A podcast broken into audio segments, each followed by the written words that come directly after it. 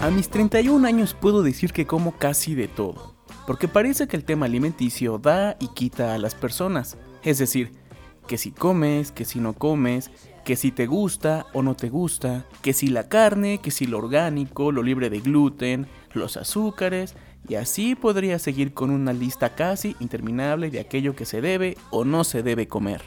Pero descuida, que en este episodio no te voy a juzgar, ni te voy a decir qué debes comer, digamos que no es de mi incumbencia. Más bien te voy a contar de un problema que atañe y ha acompañado mi vida. Y no, no es la obesidad. Es lidiar con un producto que me caga. Y siempre ha estado ahí. El pinche queso. El pinche queso. Seguramente dirás, ¿acaso estás loco? El queso es delicioso, es fundamental, tiene mucho calcio. Pues puede que sí, pero no me gusta. Desde que era niño batallé bastante cuando de comer se trataba, y como les dije al inicio del podcast, como casi de todo. No tengo bronca en echarme unos tacos de tripa, de hígado, de riñón, de cabeza, le entro a la pancita, a las mollejas, patitas de pollo y otras cosas más que para muchos pueden resultar desagradables. En las fiestas infantiles era tradición dar los prácticos y económicos sandwichitos, que para mi desgracia llevaban queso. Y por si esta historia no les parece lo suficientemente trágica, déjenme decirles que tampoco me gusta la mayonesa. Y pues ya que estamos en confianza, tampoco la crema ni la mostaza. ¿Ahora me comprenden? ¿Ya me están entendiendo? Era prácticamente inimaginable un sándwich sin queso y sin mayonesa. De las hamburguesas y los hot dogs, ya ni les digo. Era muy triste ir a un McDonald's y no poder disfrutar de una hamburguesa sin queso ni mayonesa. No siempre los nuggets son opción. Conforme vas creciendo vas aceptando tu condición. Esto suena como si fuera parte de una minoría golpeada por la sociedad. Una minoría a la que no le gusta el puto queso.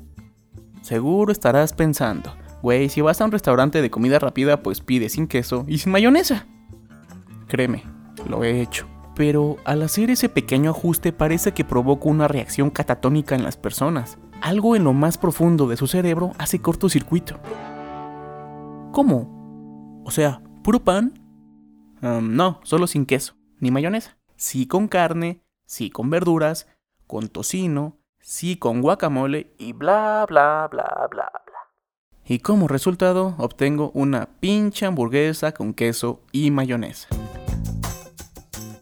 Me cae que por personas como esas es que les ponen instrucciones a los shampoos. No saben seguir instrucciones. Mi reacción inmediata es reclamar, porque estamos de acuerdo que hoy en día las hamburguesas no son nada baratas. Y lo único que hacen es tallar la mayonesa hasta que deje de ser visible. Pero el sabor y el aroma están ahí.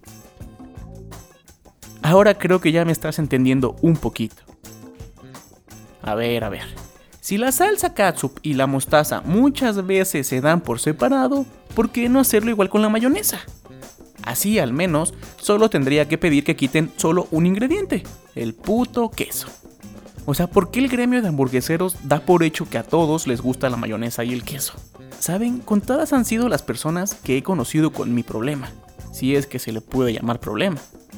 Ahora lo que hago cuando pido algo que lleva eso que no me gusta, aplico la de soy alérgico y me puedo morir. me puedo morir. Creo que lo dramático es más efectivo porque en la mayoría de ocasiones he salido victorioso con mi hamburguesa. Y pues ya que me estoy desahogando como nunca lo hice en años, les cuento que no solo sufro con la comida rápida. De pronto se hizo común que los pasteles llevaran queso. ¿En qué momento los pasteles de chocolate, de frutas o tres leches fueron reemplazados por los sobrevalorados cheesecakes? ¿Neta no es suficiente con todo el pinche queso que tienen en sus vidas? Pastel de queso. Nieve de queso. Hasta el sushi lleva queso. La verdad es que no he ido a Japón y no sé si allá se prepara igual, pero ya, ya estuvo. Y si me preguntas por qué no me gusta, la neta no sé decirte. Supongo que por el aroma tan penetrante mi cerebro lo rechaza automáticamente, o porque es un producto elaborado con leche fermentada y en su proceso pues lleva la putrefacción. Ok, eso último yo lo investigué. Hace poco fui a una fiesta de 15 años. Por lo regular, en estos eventos la cena se ofrece ya algo tarde. por lo que el hambre aumenta con el transcurso del evento. Y después de mucho esperar llegó el ansiado momento. Los meseros bailando, encendiendo las charolas, la gente agitando los pañuelos como, como si fuera una plaza de toros, preparando la entrada de la esperada cena. Y llega el primer tiempo de la cena. Crema de queso. Ok, ok. Puedo sobrellevar esto, pensé. No, no, caballero, gracias, no quiero crema. En mi mente sabía que podía esperar al plato fuerte. Llega el mesero y me ofrece pechuga rellena y cubierta de queso. No, no, no, no, no, no, no, no. Esto no lo veía venir. Mi último recurso, mi plan B, los panecitos y un poquito de refresco. Chingue su madre, al carajo el glamour. Y son esos momentos en que la vida te dice, no, hoy no, Luis. Panes rellenos de queso.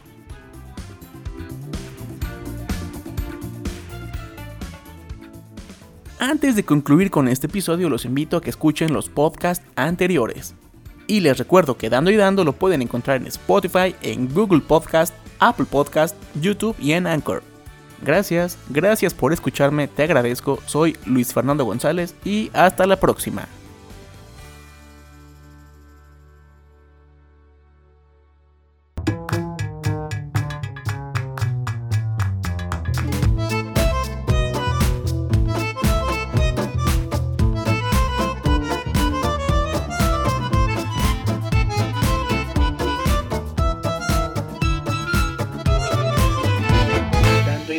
Podcast.